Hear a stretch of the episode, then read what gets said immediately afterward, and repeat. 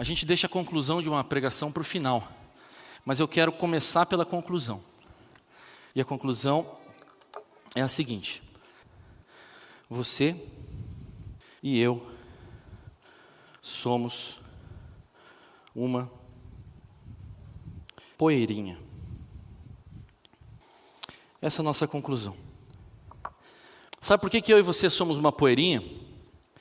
Porque onde você está agora, agora você está num universo que tem 200 bilhões, bilhões é nove zeros, 200 bilhões de galáxias. Um bilhão é mil vezes um milhão, que é mil vezes mil. Uma dessas galáxias é a Via Láctea. Só que uma galáxia, ela tem aproximadamente 100 bilhões de estrelas. Vou pôr bi aqui para cortar os zeros. Dentro dessas 100 bilhões de estrelas, nós estamos gravitando ao redor do Sol, que é uma estrela pequenininha chamada estrela anã. Então, dentro dessas 100, nós estamos gravitando ao redor do Sol. Ao redor do Sol tem lá os planetas, e agora são oito planetas. O terceiro planeta aqui é a Terra, pequenininho. Dentro desta Terra tem mais ou menos 8,7 milhões de espécies vivas. Uma delas é o ser humano. Existem 7,79 bilhões de seres humanos da Terra. E você é um deles. Você e eu somos uma poeirinha. Nós somos o pontinho do pontinho do pontinho. Eu e você somos minúsculos, microscópicos. Eu e você somos nada ou próximo de nada. Agora, procure expandir isso, essas distâncias, essas quantidades astronômicas, quase que incompreensíveis, e vamos tentar analisar o que, que é mais coerente. É mais coerente a gente achar, não? Veja, tudo isso foi criado para o ser humano, tudo isso foi criado para mim, tudo isso foi criado para o meu desfrute e o meu deleite. Deus não tinha o que fazer, gostaria de servir alguém, resolveu me servir e fez a terra para mim. Isso não faz o menor sentido. Agora pense do lado inverso: um Deus infinito em glória, em majestade, em poder. Ele cria o universo para sua própria glória. E no seu amor, ele decide que ele vai criar a mim e a você. Ele vai criar pequenas poeirinhas. Essa, essa, perspectiva faz muito mais sentido. Olha o tamanho do universo, olha onde é que nós estamos, vejam as quantidades. Faz muito mais sentido que o Criador é muito mais importante que eu e você, criaturas. É muito mais importante que eu e você pequenos, insignificantes. Olha só, nós estamos passando essa série, o conhecimento do santo. Quem é que quer conhecer o santo? O santo Deus, o santo Criador. Somos nós, essas pequenas poeirinhas. Para eu ter um conhecimento correto do santo, eu preciso conhecê-lo em perspectiva. Eu não posso querer conhecê-lo em igualdade. Ah, muito bem, eu vou conhecer o santo, então quero ver aqui, olhar no mesmo nível aqui. Né? Impossível, ilógico, absurdo. O conhecimento do santo, ele tem que se dar nesta perspectiva do Criador. E nós vamos ver agora a primeira parte. A primeira parte eu vou chamar de teoria, depois a segunda parte eu vou chamar de prática. Olha só, nós vamos estudar essas quatro partes aqui, ó. Trindade, autossuficiência de Deus, autoexistência de Deus, infinitude de Deus e eternidade de Deus. Essas, essa primeira parte eu dividi em três bases. E essas bases vão construir as nossas três aplicações no futuro. Então, qual que é o meu objetivo aqui? Isso aqui é uma aula? Não. Se fosse uma aula, primeiro que não seria aqui, e o objetivo seria atingir somente o nosso intelecto, o nosso cérebro, os nossos pensamentos. Mas como é uma pregação, o objetivo de toda pregação é usar o nosso cérebro, o conhecimento, as bases, e aí atingir sim o coração. Então procure deixar o seu coração aberto. Procure, procure é, é, tentar aplicar essas coisas na sua vida e assim como eu vou tentar na minha vida. Muito bem, quais que são as três bases? Primeira base, trindade. Segunda base, autoexistência e autossuficiência de Deus. Estão condensadas as duas. Terceira base, eternidade e infinitude de Deus, do Santo.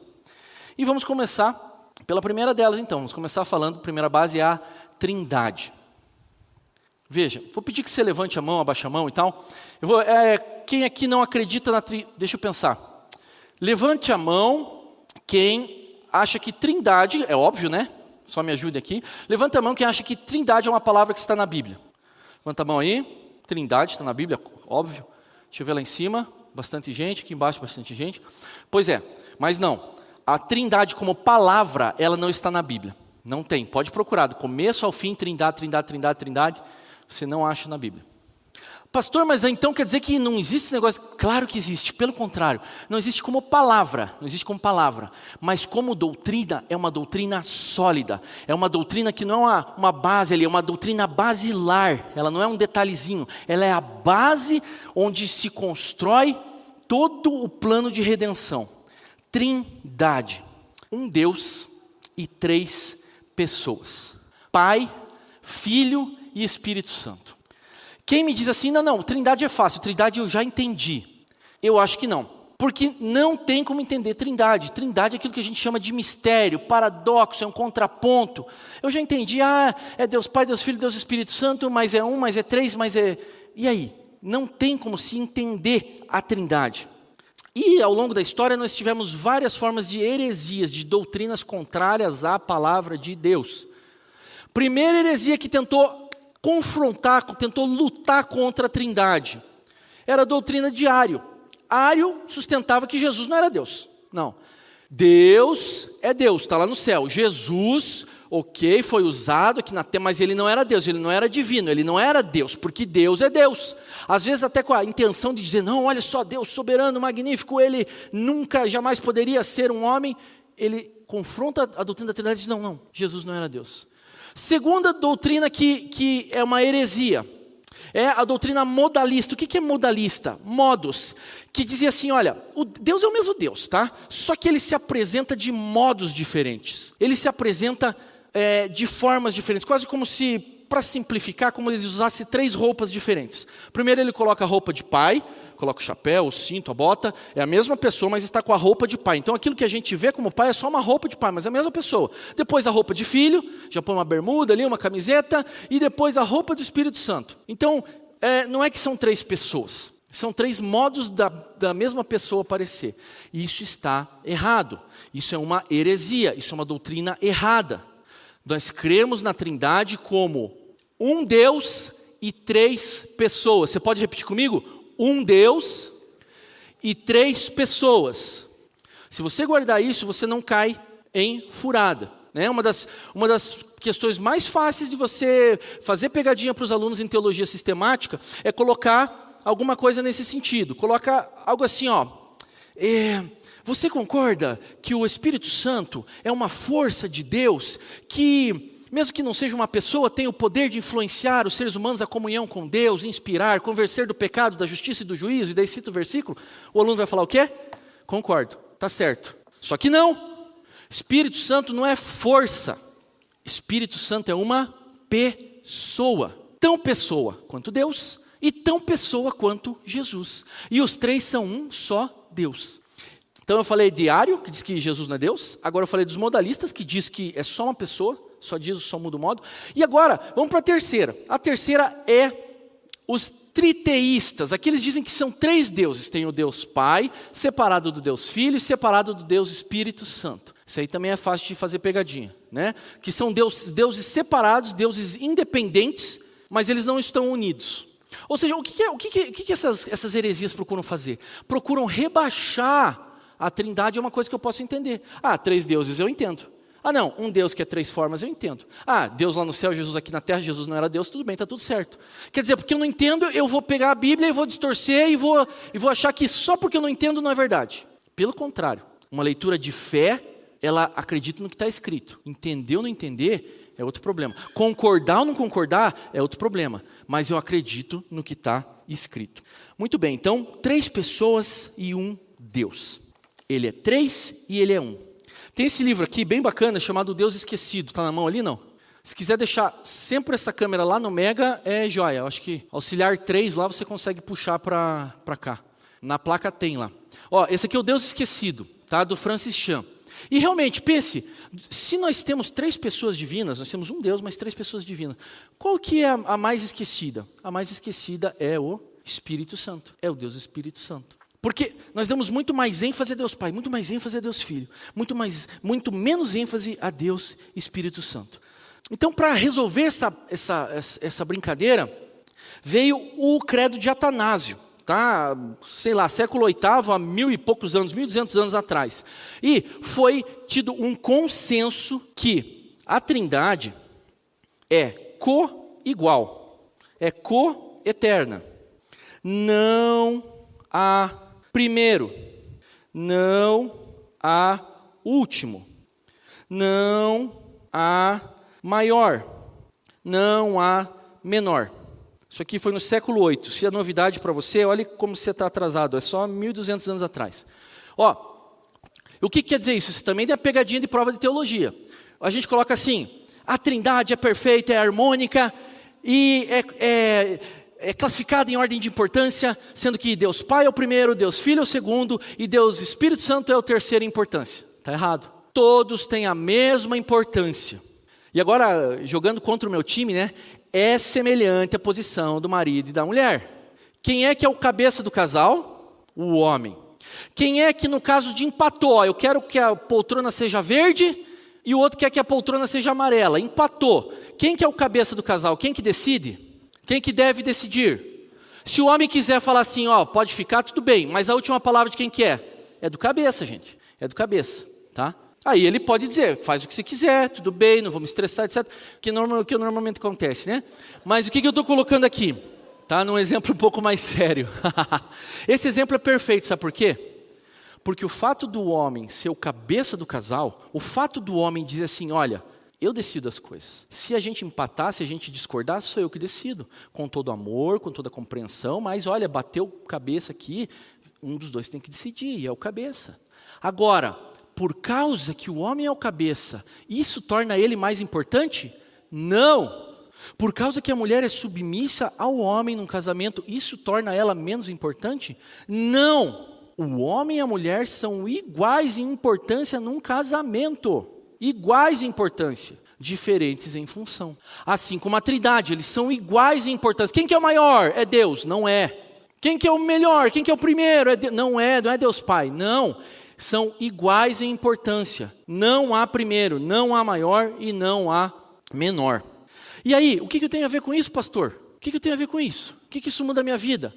Veja, uma direção errada, uma teologia errada, faz com que os nossos pensamentos sejam errados. Se os nossos pensamentos são errados, as nossas ações vão ser erradas. É para isso que serve teologia, é para isso que serve base teórica, é para isso que serve estudar a palavra do Senhor de uma forma mais técnica, para que eu mude o meu pensamento e com isso eu consiga mudar as minhas ações para que eu consiga ter uma vida correta no caminho do Senhor.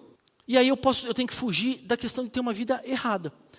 Vamos fazer uma pequena, rapidamente aqui, vamos fazer uma pequena uh, comparação simplificada. Deus Pai, você já está acostumado, ele tem a, a, função de Pai. Deus Filho, que é Jesus, função de Filho. Qual seria uma função assim coerente para o Espírito Santo? Hum? Numa casa, numa família? Um é pai, um é filho, faltou quem? Isso, eu vi aqui, lá por lá não ouvi, é ok? A mãe. Veja, primeiro, se você entende que o Espírito Santo é uma força, uma energia, uma sensação, você não vai tratar ele como pessoa. Você vai chamar assim eletricidade, me ajude. Você vai falar, puxa, não quero te magoar, corrente elétrica, que é uma força, uma energia. Não, isso não é pessoa.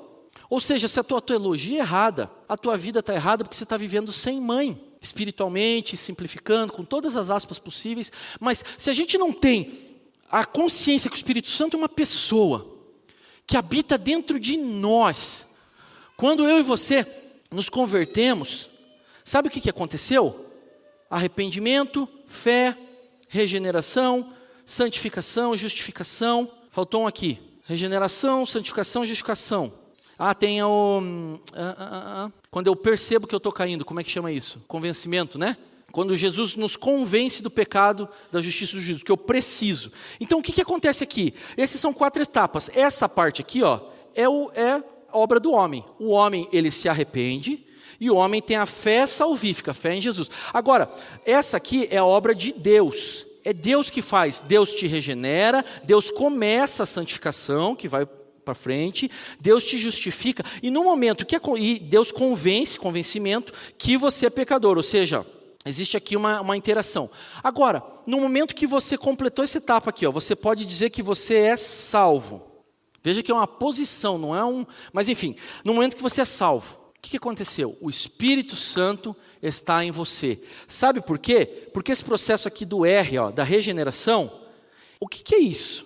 Quem que faz isso? Quem que é a pessoa? Tudo que Deus faz, Ele faz de forma trina. Eu não posso dizer que Jesus fez isso, que o Espírito Santo não, não concordou e que Deus tanto faz. Deus falou, ah, decida vocês dois aí que estão brigando. Não, existe a concordância dos três, existe uma harmonia, não existe discussão entre a trindade. Agora, quando eu estava morto, quando eu estava morto espiritualmente, condenado ao inferno, e eu me transformo numa nova criatura, eu sou transformado, agora eu sou vivo espiritualmente, ó, morto quer dizer que você vai para o inferno. E vivo espiritualmente quer dizer que você vai para o céu. Aqui está o Espírito Santo te transformando numa nova criatura. Aqui está o Espírito Santo te fazendo ser vivo espiritualmente. Está mudando a tua história, está mudando o teu destino eterno. Ele está com você. Ele inspira a sua vida. Ele te faz ter comunhão com Deus. Ele dá vida espiritual. Ele dá sentido a essa nossa busca humana de poeirinhas, tentando chegar ao Criador impossível. Mas através da vida espiritual, através da aplicação, ali né, soteriologia, aplicação da salvação ao pecador, aí eu consigo ter contato com Deus, eu estou com um link estabelecido com Deus. Vamos para a segunda base. Temos 15 minutos para terminar. Segunda base. Segunda base é autoexistência e autossuficiência. Ó, tudo que existe aí foi criado. Você foi criado, sua mãe foi criada, essa cadeira que está sentado foi criada, essa igreja foi criada, menos Deus. Deus não foi criado. Deus não foi criado. Eu vou fazer igual o da Atena, o mesa de corte, switcher. Quando aqui tiver branco, corta para mim.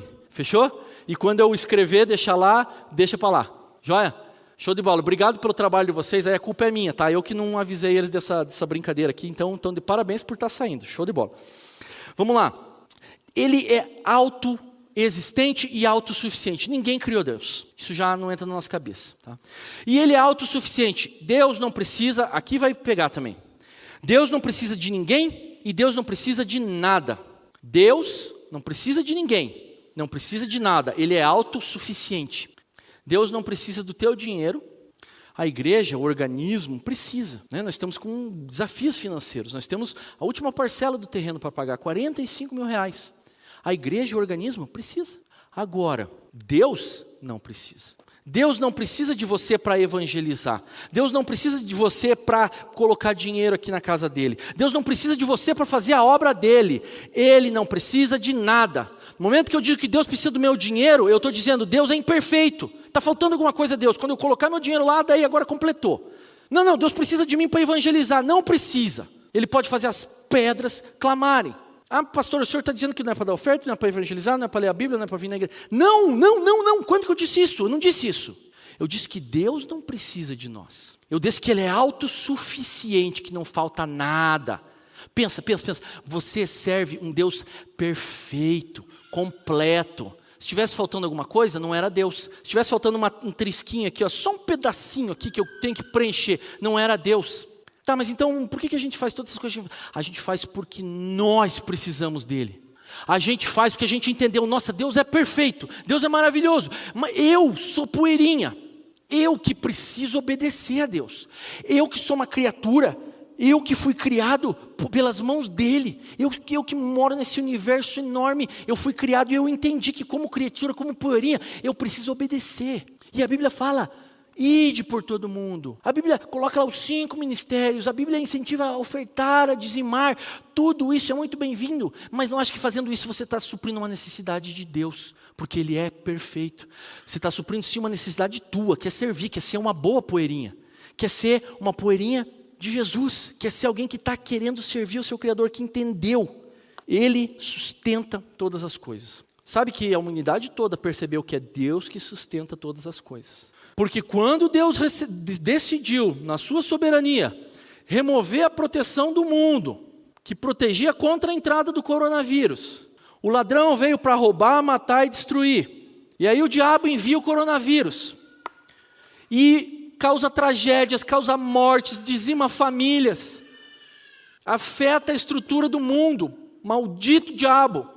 E com essas coisas que acontecem, a gente percebe que nós não somos autossuficientes, nem como indivíduos, nem como humanidade. Ele sustenta tudo com as suas mãos. Se ele resolver retirar as suas mãos, eu e você, não é que nós morremos, nós desaparecemos, nós deixamos de existir. Ele está sustentando você.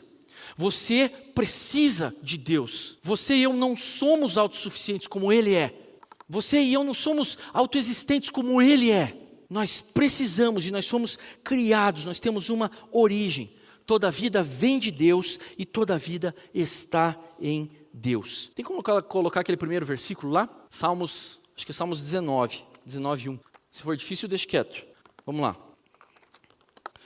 Terceira base, eternidade e infinitude. Assim, ó.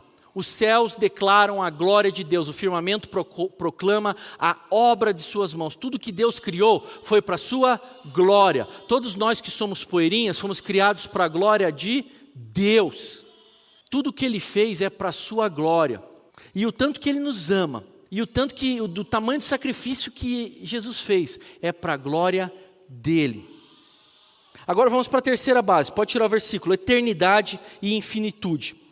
Deus é um Deus sem limites, sem medida. Ele é eterno, ele é infinito. Eu e você somos, a gente trabalha com o tempo. Ah, eu tenho que acordar, tenho que dormir, chegou a hora, passou, os meus anos estão passando. Eu enxergo as coisas, vamos lá. Eu enxergo as coisas numa perspectiva de tempo, temporal. Eu estou aqui, ó, antes, depois e depois. Eu enxergo, eu estou aqui, ó, começo, meio e fim. Então, eu não consigo enxergar o que está para frente e o que está para trás já passou. Eu sou limitado no tempo. Agora, como é que é Deus? Deus é infinito, Deus é eterno. Então, ele enxerga ao mesmo tempo começo, meio e fim. Ele não está dentro do tempo, ele está fora do tempo, ele está enxergando por cima. Ele não está aqui na nossa, na nossa tri, do trem aqui andando, que não pode sair, né? só pode ir para frente o que está para trás já passou. Deus ele já está enxergando tudo. Ele supre as nossas necessidades e ele é infinito, ele é eterno. A criação lá teve o seu início, foi lá que Deus criou o próprio tempo. Não existia o tempo e Deus criou o próprio tempo. Mas ele tem está em uma outra dimensão. Agora então, finalizadas as nossas três bases teóricas. A primeira delas, você lembra o que, que era? Começa com trim e termina com dade. Isso aí. Trindade. A segunda, autoexistência e autossuficiência de Deus. Joia. E essa terceira aqui, infinitude e eternidade. Beleza. Três aplicações agora.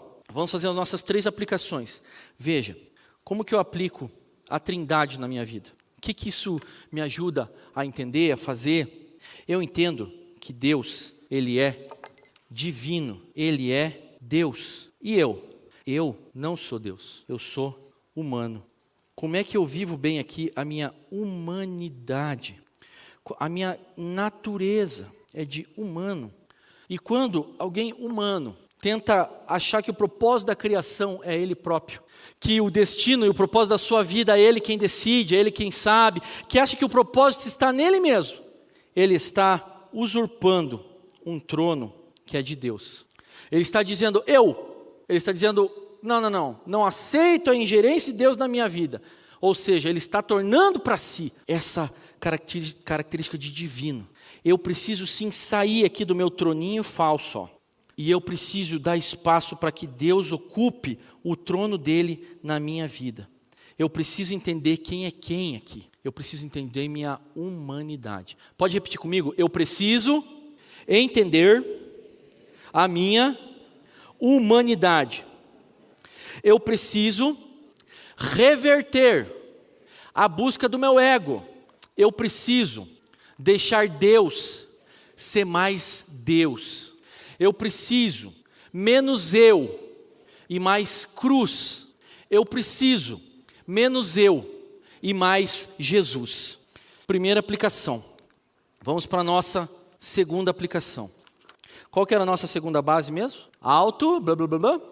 Isso autoexistência e autossuficiência. Vamos traduzir. O que, que quer dizer isso? Quer dizer que Deus não foi criado e Deus não precisa de nada, nem começa com nin, termina com gain. Obrigado pelas pessoas que me riem da minha piada de tiozão, isso acalenta meu coração.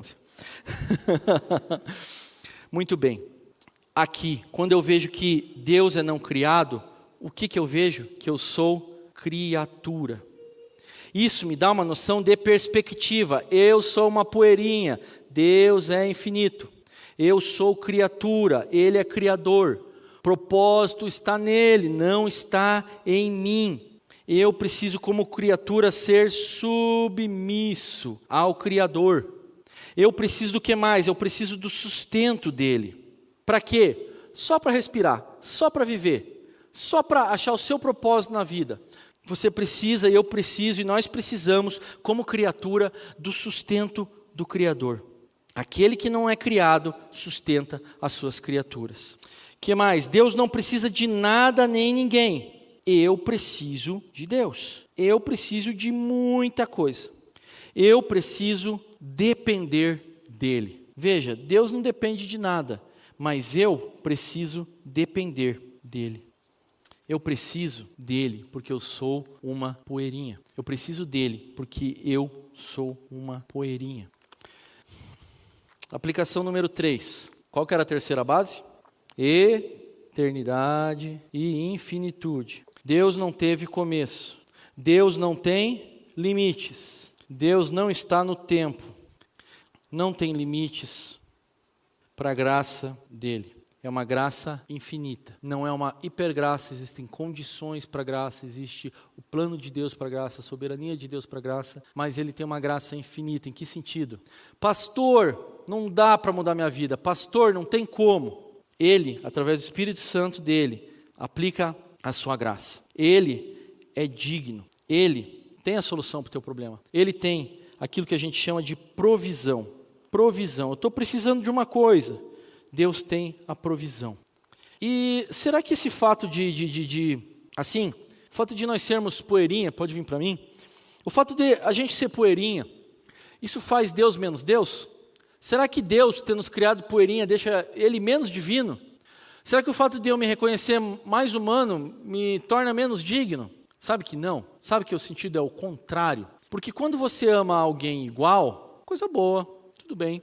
Mas Deus, na sua infinita glória, no seu infinito amor, no seu infinito poder, Ele amou poeirinhas como nós. Isso torna o amor dele ainda mais incrível. Isso torna o amor dele ainda mais grandioso. Isso faz com que eu e você vejamos como é grande o tamanho do sacrifício de Deus. Se eu me entendo como uma poeirinha, a minha gratidão tem que ser enorme. Ah, mas eu sou uma poeirinha, eu não mereço esse amor de Deus. É verdade. É por isso que se chama graça. Porque nós, tão pequenos, servindo a um Deus tão grande, nós somos tão inadequados, mas a graça dele é tão grande que consegue nos encher de amor, consegue perdoar os nossos pecados, consegue nos dar propósito. Somos poeirinhas. Por que será que Deus nos ama? Eu não consigo entender. Somos poeirinhas. Por que será que Deus nos criou? Eu não consigo entender. Somos poeirinhas. Por que, que Deus enviou seu Filho, enviou a si mesmo, para morrer por nós, para nos trazer redenção, salvação? Eu não consigo entender. Mas o fato da gente se colocar como poeirinha, se colocar como pessoas insignificantes perto de Deus. Isso nos faz enxergar melhor o amor de Deus. Isso nos faz ter uma perspectiva melhor do tamanho do que Deus fez pelas nossas vidas. Você pode inclinar sua cabeça, fechar seus olhos. Queria que você ficasse de pé um pouquinho, só para espantar o sono. E aí eu vou pedir que as luzes sejam apagadas e fique só uma luz em mim aqui, bem fraca, tá? Sabe o que, que acontece com as poeirinhas? As poeirinhas elas acabam, elas, elas, elas procuram entender Deus, elas procuram é, é, diminuir Deus. E eu queria te dar uma explicação, que é mais ou menos o mito da caverna de Platão lá, né? que não é nem de Platão. Mas é mais ou menos assim, ó. pode deixar bem escuro, bem escuro, bem escuro. A gente acha que ao ler a Bíblia, ouvir uma pregação, a gente mais ou menos entendeu Deus, entendi qual que é de Deus, eu já entendi mais ou menos o que, que ele faz, para que, que ele serve, o que, que ele é. A gente, nessa secularização, nessa monte de coisas e coisas e coisas que impede a gente de, de pensar aqui para dentro, a gente acha que a gente entendeu Deus. E esse mito da caverna diz o seguinte, ó. Imagine que não, não tem como apagar tudo, não, né? É, esse mito da caverna, então fecha o olho, fecha os olhos aí, por favor. Feche os olhos. Imagine que você, desde que você nasceu, você foi criado dentro de uma caverna, tá? Então você, uh, sei lá, você uh, nasceu, aprendeu a falar, aprendeu a andar, tudo dentro da caverna, você não via luz nenhuma. Assim como você está agora, com o olho fechado, você não está vendo luz nenhuma. E você aprendeu a comer, aprendeu a, a, a falar, tudo assim, sem luz, sem luz, sem luz. E aí você começa a tatear as coisas, você começa a tentar entender, tentar pegar, tentar é, saber as coisas e ter um conhecimento. E a, nós, poeirinhas, tentando entender Deus, somos exatamente isso. Nós somos, como, somos como, como pessoas que viveram a vida inteira dentro de uma caverna, que nunca viram cor, nunca viram a luz, nunca viram o sol, nunca viram as estrelas. Imagine só o que acontece quando você sai da caverna. Imagine só o que, que vai acontecer quando no céu, e mesmo no céu nós não, não vamos saber a totalidade de Deus, mas nós vamos ter um pouco mais de contato com a glória plena dele. Nosso corpo será transformado, nós seremos glorificados para estar em uma, uma, um contato maior com ele. A nossa humanidade aqui é isso. É alguém que acha que conhece o mundo, mas está dentro de uma caverna, o dia, a vida toda dentro de uma caverna. E tateando, ah, ele escuta uma voz lá longe, ele, ele vê uma sombra, ele vê um cheiro, e ele acha que ele sabe o que é Deus. Ele acha que ele sabe o que é o mundo. Ele acha que ele sabe o que é o amor de Deus. Ele acha que ele já compreendeu, que ele já recebeu o amor de Deus para ele. Ele acha que já, já entendi, só tem isso para mim. Mas quando nós chegarmos ao céu, aí nós vamos, pode abrir seus olhos, aí nós vamos sair da caverna quando nós chegarmos ao céu, aí nós vamos ter uma compreensão melhor de Deus. Aí nós vamos ver cores, luzes, flores. Nós vamos ver o céu, o mar, nós vamos ver. Nós vamos ver Deus em maior intensidade. E aí finalmente as poeirinhas vão dizer: Eu não entendi nada. Eu não era nada perto de Deus. Eu achava que eu sabia alguma coisa, mas eu não sabia nada. Eu achava que eu sabia o que era o amor de Deus por mim, mas é muito maior do que a minha cabeça tem condição de imaginar, de sentir, de entender, de pensar. Ele não cabe na minha cabeça. O amor dele por essa poeirinha não cabe na minha cabeça, não cabe no meu coração. Não adianta tentar entendê-lo. Essa grandiosidade dele faz ele tão digno, tão digno, tão digno da minha tua adoração, porque nós somos poeirinha e ainda assim ele nos amou. Ele nos amou, Ele nos amou, Ele se deu por nós, poeirinhas, Ele nos salvou do destino eterno que era a perdição. Ele nos trouxe para perto, Ele trouxe as poeirinhas para perto dele. Ele chamou as poeirinhas de filho. Ele disse: Você não é mais escravo, você é filho. Você não tem que se relacionar comigo como um escravo cheio de obrigações, não, você é filho. Faz o que eu te peço, não porque eu estou mandando, mas porque você me ama. Entrega oferta, faz missões, vai ler a Bíblia, se tem, transforma a tua vida, não porque você tem que, mas porque você me ama, poeirinha. Porque você de alguma forma, ainda que tateando nessa escuridão dessa caverna, você respondeu ao meu amor. Feche seus olhos, vamos orar. Querido Deus, somos poeirinhas, Pai. É isso que nós somos. Porque o Senhor não foi criado, nós fomos. O Senhor não está limitado, nós, nós somos limitados. O Senhor é eterno, o Senhor é autossuficiente, o Senhor é existente, nós somos poeirinhas, Pai. Mas que como poeirinhas nós possamos tentar entender o Seu amor. Que como poeirinhas a gente possa receber o máximo de amor que a gente consegue que como poeirinhas nós sejamos poeirinhas que te entendem como digno, que te entendem como merecedor de todo o nosso louvor, merecedor de todos os nossos recursos, merecedor do nosso tempo, merecedor de alterar o propósito das nossas vidas. Pai, não deixe que a gente seja poeirinha que fica batendo a cabeça na caverna e achando que a vida é aquilo ali e achando que o que está ali na caverna, escura e mal cheirosa, é o que é. Deus abre os olhos dessas poeirinhas que nós somos para a eternidade. para a grandiosidade da tua graça, para a grandiosidade do teu amor. Abre os nossos olhos, nos deixa como poeirinha sentir um pouco mais da tua graça, do teu amor infinito sobre nós. Teu amor infinito sobre nós. Pois somos poeirinhas e tu és digno, digno, digno.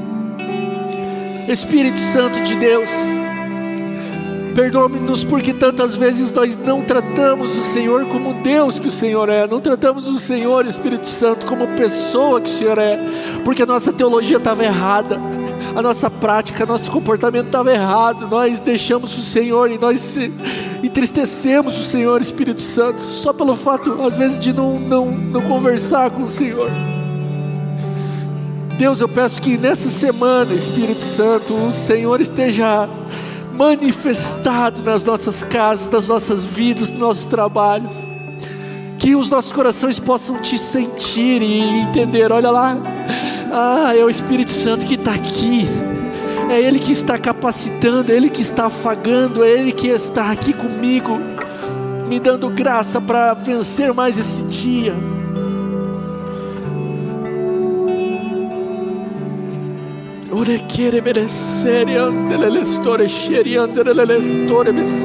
Que nós possamos entender o quão importante o Senhor é, Pai. Nos dá noção da nossa dependência, da nossa humildade, da nossa humanidade. quebra, quebra, quebra o meu orgulho. Eu tenho tanto orgulho, porque eu não me comporto como a poeirinha que sou e fico tratando dos meus interesses e não dos teus, Senhor. Por quê? Porque, Senhor, me ajuda a mudar isso, ajuda a vida de cada um dos meus irmãos que estão aqui a ter uma perspectiva espiritual a não compreender muito bem, porque nós estamos na caverna, Senhor, nós nunca vamos te compreender muito bem, mas que nós possamos, Pai, confiar, ter esperança em sair da caverna, ter esperança que o Senhor estará lá nos esperando e nos acolhendo. Deus, que o Senhor possa plantar uma semente de transformação em cada vida aqui, que entendeu o propósito dessas mensagens. Que o Senhor plante a, a semente de transformação e diante disso, Pai, se você puder se ajoelhar, você pode se ajoelhar aí onde você está? E diante disso, Senhor, só nos resta pedir perdão ao Senhor por termos sido poeirinhas que às vezes não se comportaram bem, não honraram o nosso Criador. Pai, perdoa a mim, Jesus, por tantas e tantas e tantas vezes que eu falhei com o Senhor, que eu pequei contra o Senhor. Tantas e tantas vezes que eu direcionei a minha vida por interesses próprios, meramente ativistas, às vezes ministeriais, Pai. Deus ajuda a todos nós que estamos aqui a direcionar as nossas vidas para o Senhor e perdoa os nossos erros, Pai. Querido Deus, para encerrar essa ministração, gostaria de te adorar, Senhor. Eu gostaria de reconhecer que ao mesmo tempo que eu sou poeirinha, o Senhor é digno, o Senhor é soberano, o Senhor é infinito, e por isso eu te adoro. E por isso eu, como poeirinha que sou, te adoro. Reconheço que o Senhor é maior, que o Senhor é melhor, que o Senhor é digno de todo louvor e adoração. Que a tua santidade é infinita, que a tua beleza é infinita Deus querido, eu peço a Ti, Pai, se conosco e nos faz poeirinhas que te honram e que dignificam e glorificam Teu santo nome, em nome de Jesus, amém.